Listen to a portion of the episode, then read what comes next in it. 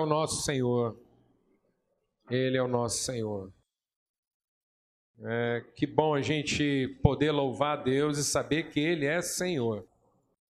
Isso tem implicações muito fortes na nossa vida, mas às vezes tem muita coisa acontecendo no mundo, né? E às vezes a gente fica se perguntando onde é que está Deus, né? Onde é que, que, que Deus não não está vendo tudo isso? Né? E a questão não é onde está Deus, a questão é onde está a gente, né? A primeira pergunta, amado, de onde é que alguém está, não foi onde está Deus.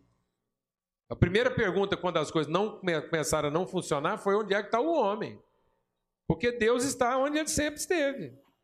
Mesmo o homem fazendo tudo errado, a palavra de Deus diz que após o homem ter pecado, Deus continuou onde ele sempre estava. Era só o homem lá onde encontrava Deus que está lá e não saiu de lugar. Amém? A gente é que saiu do lugar. O nosso pecado nos tirou do lugar onde a gente devia estar. E como a gente está fora de lugar, as coisas acontecem fora da ordem de Deus. Amém? Não é Deus que tem que voltar para o lugar dele, é a gente que tem que voltar para o nosso lugar. Então, quando tem um deslizamento de terra, não é Deus que saiu do lugar. Aquele deslizamento de terra que aconteceu lá, matou um punhado de gente, derrubou um punhado de casa, fez aquele estrago todo, e depois as pessoas ainda são mal assistidas. É porque o homem está fora de lugar. Porque se ele tivesse no lugar dele, aquilo não estava sendo construído daquele jeito, as coisas não estavam sendo feitas daquele jeito, e as pessoas não estavam sendo expostas daquela maneira. Deus continua lá. E é justamente porque ele não saiu do lugar que as coisas acontecem. Porque ele mostra que cada vez que a gente desobedece a ordem de Deus, as coisas vão funcionar mal. Amém? Você já pensou se a gente descumprisse a ordem de Deus e as coisas funcionassem bem? A anarquia que se ia virar? Então Deus colocou limites, amados, para a nossa vida, para que a gente aprenda a respeitar a Deus, as pessoas e a ordem das coisas. Porque tendo essa ordem, a gente ainda faz a bagunça que faz. Imagina se não tivesse essa ordem. Onde é que a gente ia parar? Se não tivesse um deslizamento de terra, eu fico pensando como é que a gente ia estar tá vivendo hoje. Se o povo não passasse as dificuldades que passa, eu fico pensando como é que a gente seria hoje. E às vezes a gente vê alguma coisa de Deus, a gente recebe alguma coisa de Deus, a gente olha, fala com Deus, lê a palavra e fala: puxa, família é uma coisa que podia funcionar assim. Igreja é uma coisa que podia funcionar assim. Sociedade é uma coisa que podia funcionar assim. E sabe o que, que eu faço? Eu vou lá e denuncio o que está errado. Eu denuncio por que, que a família não está funcionando e por que, que a gente está insatisfeito com ela. Eu denuncio a igreja e digo por que, que a igreja não está funcionando e como é que ela tinha que funcionar. Eu denuncio a sociedade e digo para ela por que, que ela não está funcionando e como é que ela devia funcionar. Sabe para quê, amado? Para que eu fique feliz. Eu estou esperando que a família funcione para que eu fique feliz. Para que finalmente eu seja recompensado. Para que finalmente eu seja alcançado pelo resultado da minha crença para que finalmente Deus ponha as coisas funcionando como eu gostaria e eu fique feliz. Eu seja o objeto e, e o, o, fim de tudo isso. Então, finalmente agora, essa família vai me deixar feliz. Finalmente agora eu encontrei uma igreja que me deixa feliz. E finalmente agora eu encontrei uma sociedade que me deixa feliz. Está vendo? Deus me deu uma sociedade que me faz feliz, uma igreja que me faz feliz e uma família que me faz feliz. Porque eu fui lá, falei tudo que estava funcionando de errado, e Deus resolveu colocar todas essas coisas em ordem para eu ficar feliz. Porque agora todo o meu sacrifício, todo o meu esforço, toda a minha dedicação, toda a minha crença vai ser recompensada à altura. Eu acreditei em Deus, eu recebi a palavra dele, e ele falou para mim que ia fazer isso, então pronto, agora ele está fazendo isso para mim. Ele vai me dar a família que eu mereço, ele vai me dar a igreja que eu quero, e ele vai me dar a sociedade que me reconhece. E com isso, amado, essas pessoas todas que estão à nossa volta vão se tornando um rebanho, um povo sem pastor, sem referência, sem orientação, porque quando Deus deu essa palavra para nós e nos colocou como profetas nessa realidade, é para que nós fôssemos os agentes dessa transformação e não os requerentes dessa realidade. Nós não estamos aqui para demandar isso de Deus, amado. Nós não estamos aqui para pedir que isso aconteça, nós estamos aqui para fazer que isso aconteça. Olhar para toda essa coisa, para toda essa, essa desgraça que se abateu sobre a família, olhar para essa juventude perdida.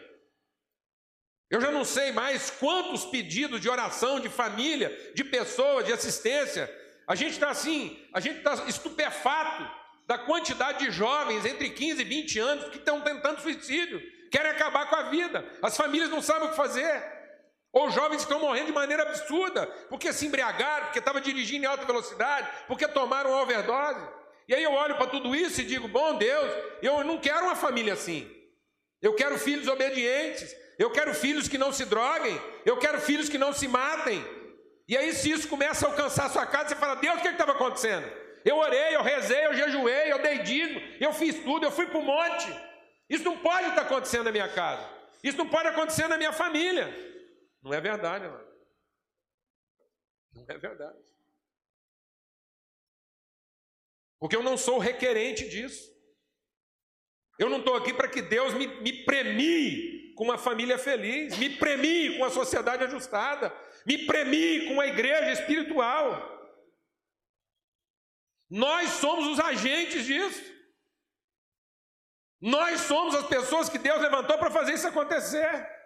O profeta não é o denunciante, o profeta é o agente.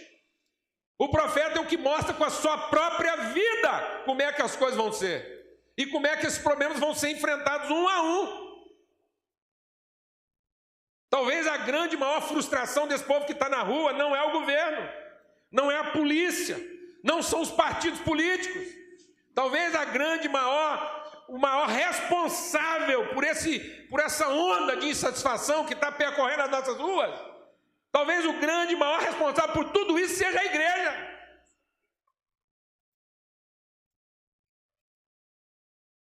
Porque não são os políticos, não são os empresários, não é a polícia, não são as instituições que têm as condições de pastorear e orientar a vida dessa gente para que elas encontrem o verdadeiro sentido da vida, talvez a maior ausência sentida nas ruas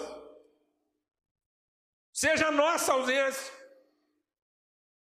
a nossa presença, o nosso compromisso, a nossa liderança, o nosso pastoreio.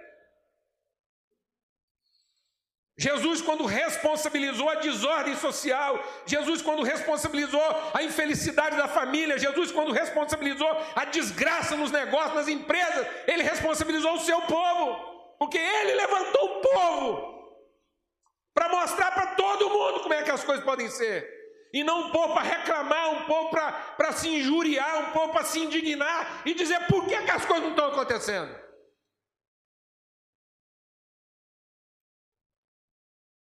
Deus não quer nossa reclamação. É isso que ele está dizendo para Jeremias. Jeremias, não venha reclamar para mim. Não venha reclamar para mim. Não venha me pedir que as coisas mudem, porque quem eu quero que mude é você. Quem eu quero que se converta é você. Eu não preciso de uma sociedade convertida, eu não preciso de famílias convertidas, eu não preciso de uma igreja convertida, eu preciso que você se converta. Eu preciso que o reclamante se converta. É o seu coração que eu quero, Jeremias. E não as suas reclamações, e não a sua indignação, e não a sua insatisfação. E quantas vezes a gente vai para Deus para apresentar apenas a nossa insatisfação, o nosso descontentamento, e dizer para Deus: Deus, por que, que é assim? Por que, que não funciona? E Deus diz: e o seu coração? Me dá seu coração. Converta-se você. Arrependa-se você.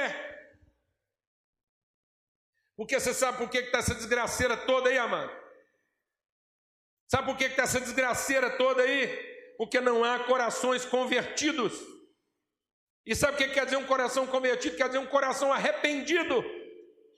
E sabe o que quer dizer um coração arrependido? É um coração que confessa que durante a maior parte da nossa vida nós procuramos o nosso próprio interesse. Isso é arrependimento. Eu me arrependo por mim, me arrependo pela minha família, me arrependo pelos meus filhos, me arrependo pela sociedade, me arrependo pela igreja. Sabe por que a sociedade não funciona? Porque a gente, como eu, ainda encontra tempo para se ocupar de si mesmo. Sabe por que, que as famílias não funcionam? Sabe por que, que nossos filhos não funcionam? Sabe por que, que a igreja não funciona? Porque cada um, à sua maneira, ainda está à procura de satisfazer primeiro os seus interesses. Isso é arrependimento. E Deus está dizendo para Jeremias: arrependa-se, arrependa-se pelo seu povo. Não reclame o seu povo, arrependa-se por ele. Não reclame o povo que você tem, não reclame a sociedade que você tem, não reclame a família que você tem, não reclame a igreja que você tem. Arrependa-se por eles. Diga, Deus, sabe por que nós temos a sociedade que nós temos? Sabe por que nós temos as famílias que nós temos, a igreja que nós temos, as, as, as instituições que nós temos? Sabe por que nós temos políticos que nós temos? Sabe por que nós temos a polícia que nós temos?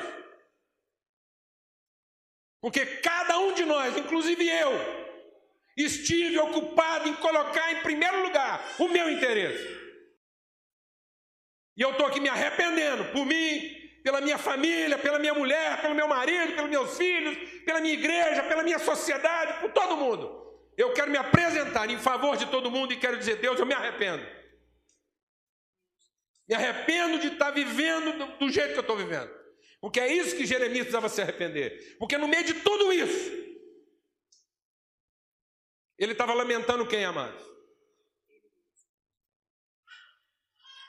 Como é que uma sociedade vai mudar se o profeta da sociedade ainda está encontrando tempo para reclamar o que, amado?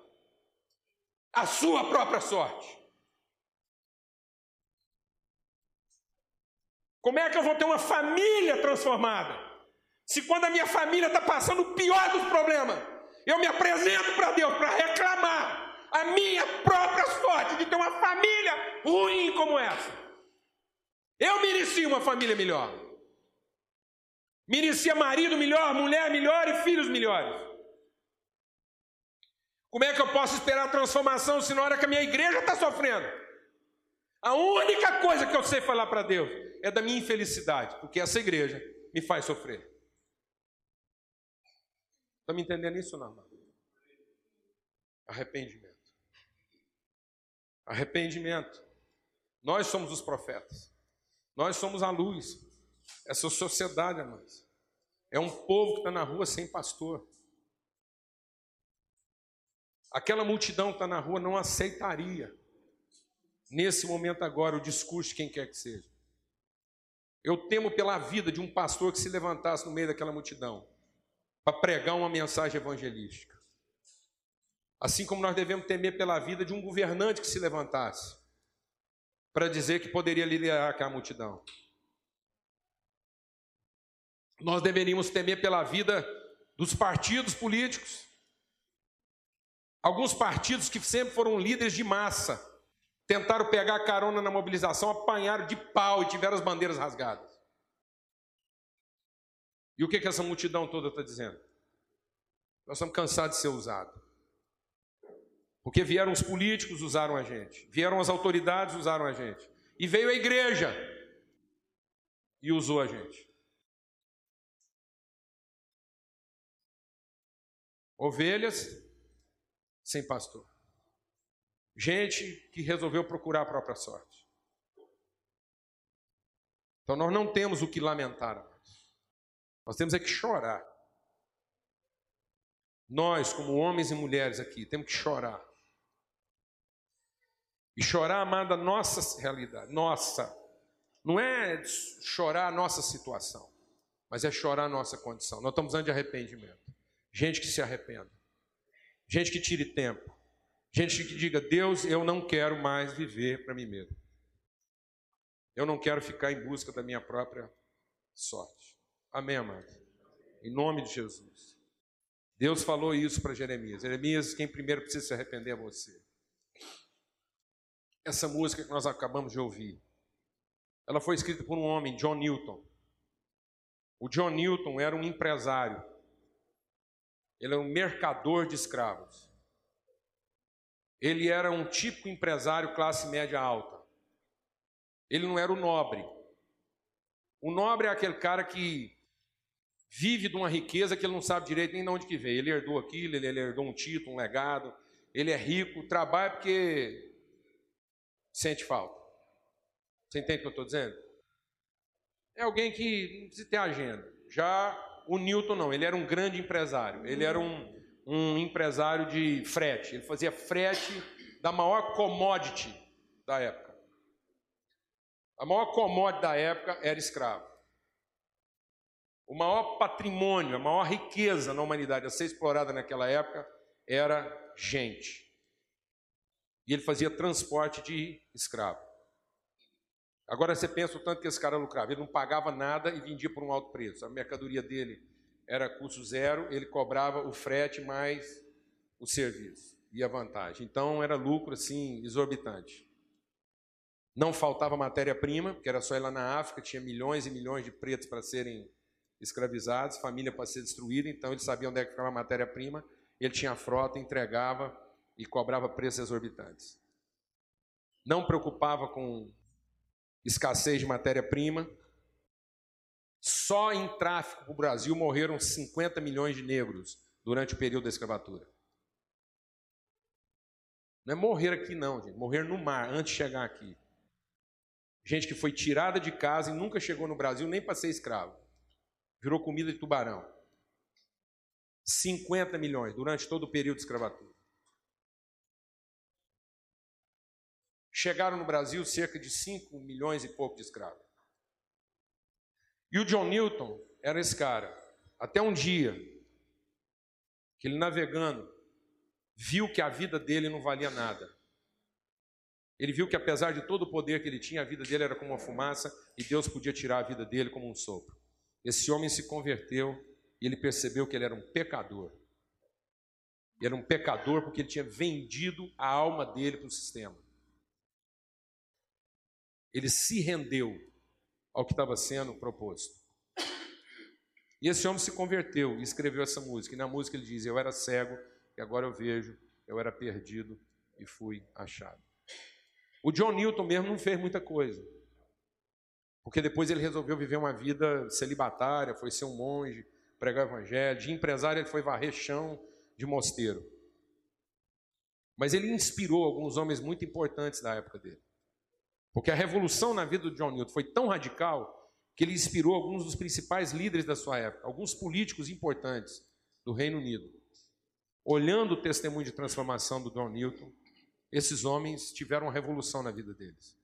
Essa música foi cantada nos bordéis, ela foi cantada nos bares. Toda vez que alguém queria levantar uma indignação contra tudo que estava acontecendo, a embriaguez, a prostituição, tudo, levantava e cantava: Graça, quão maravilhosa graça. Eu era cego e agora eu vejo. E para uma nação que achava que era um império, que, que foi o maior império que a humanidade já conheceu até hoje, era muito para aquele povo, um dos seus principais empresários dizer que era cego e agora via. Era uma ofensa. E aquilo foi um tapa na cara do Império Britânico e muita gente se converteu. Se converteu porque o Newton se arrependeu. Um homem se arrependeu e uma nação foi transformada. Alguns discípulos de Newton, que eram políticos, gente muito mais rica e mais importante que ele, à luz do seu exemplo, levantaram um movimento para acabar com a escravatura. O Newton ficou cego, cego mesmo. Ele falou que era cego e agora via. E eu acho que Deus foi falando para ele que não precisava mais enxergar. Ele terminou a vida dele cego, mas ele testemunhou o dia em que a Inglaterra voltou o fim da escravatura. Por quê? Porque um homem se converteu. Em vez de apenas ficar indignado, aborrecido, e Deus falou para Jeremias: Você se converta e você passa a separar o que é bom do que é mal. Amados, Deus quer arrependimento Deus quer discernimento. Se nós quisermos ver realmente a nossa família transformada, nossa igreja transformada, sociedade transformada, nossa empresa transformada, começa com o nosso arrependimento e não com a nossa insatisfação. E aí, amado, começa com discernimento. Então, vamos pedir para Deus sabedoria para saber o que presta e o que não presta. O que tem que continuar e o que não pode continuar. Porque é isso que gente arrependida faz. Deus, isso não pode continuar na minha vida. E aí a gente tem que ser radical. E é isso que Deus está falando para Jeremias. Jeremias, você se converta. E você separe a partir da sua vida o que fica e o que não fica. O que vai e o que não vai. E muitas vezes, amados, nós estamos aí pedindo para Deus, faça alguma coisa, e depois, se eu fizer, eu vou. Não vai, amado. Quem está esperando que as coisas aconteçam para depois ir, não vai. Sabe por quê? Porque elas não vão acontecer. As coisas só acontecem na vida de quem foi, e não na vida de quem esperou que mudasse para ir. Alguém está entendendo o que eu estou falando ou não, amado? A palavra de Deus diz que os milagres seguirão os que creem. Amado, gente que segue milagre é crente. Milagre segue gente de fé. E gente crente segue milagre.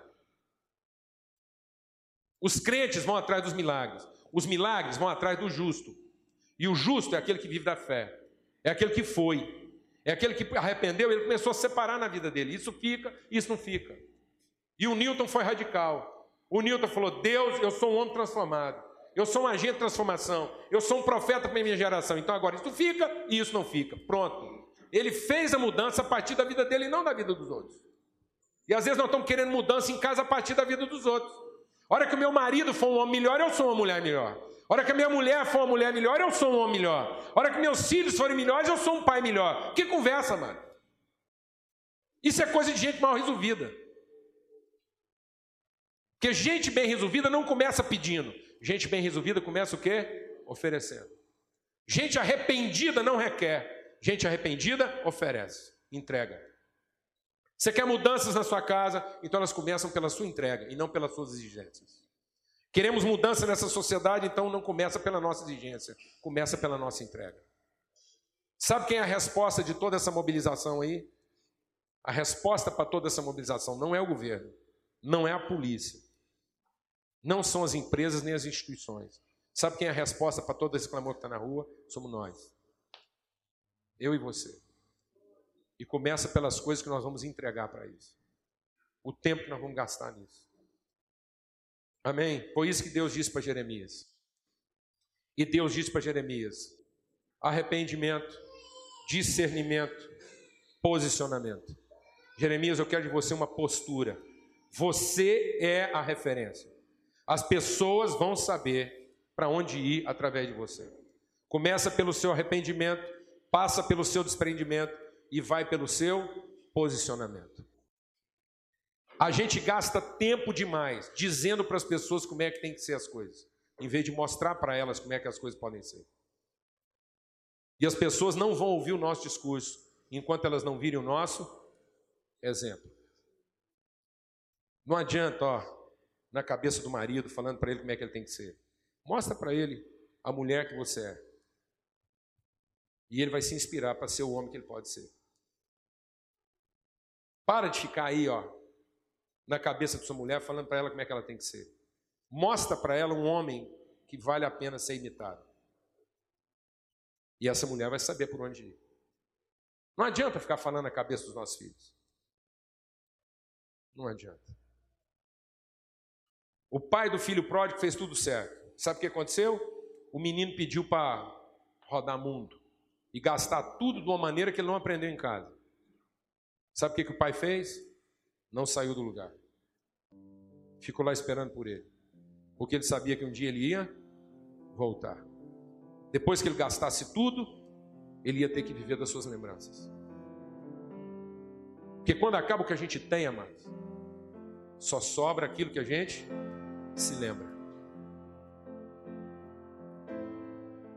E não adianta a gente povoar a vida dos nossos filhos com posses, se nós não estamos povoando com lembranças. Com dinheiro, eles sabem para onde ir. Mas com lembranças, eles sabem para onde voltar. Vamos ter uma palavra de oração. Deus, muito obrigado. Muito obrigado pela raiva de Jeremias. Muito obrigado pelo transtorno desse homem. Muito obrigado porque o Jeremias um dia ficou perturbado, ensandecido, e o Senhor ainda mandou ele escrever isso para nós, para que a gente tenha esperança. Porque tem hora que dá raiva, tem hora que a gente pensa que vai ficar doido, mas, ó Pai, a gente vê que o Senhor está aqui, e que o Senhor está nos ouvindo, o Senhor está nos vendo, e que a resposta vem do Senhor. Obrigado, porque nós podemos nos arrepender Obrigado, Pai, porque, Senhor, a gente pode receber do Senhor a direção e o entendimento de saber separar uma coisa da outra. E principalmente, a gente pode ser uma luz e uma referência para tudo que está à nossa volta, para que haja esperança. E a tua palavra diz que o Senhor vai nos fortalecer de tal maneira que a gente vai ser como um muro bem construído que não pode ser derrubado. Em nome de Cristo Jesus, Pai. No poder do nome de Cristo Jesus. Amém e amém. Graças a Deus.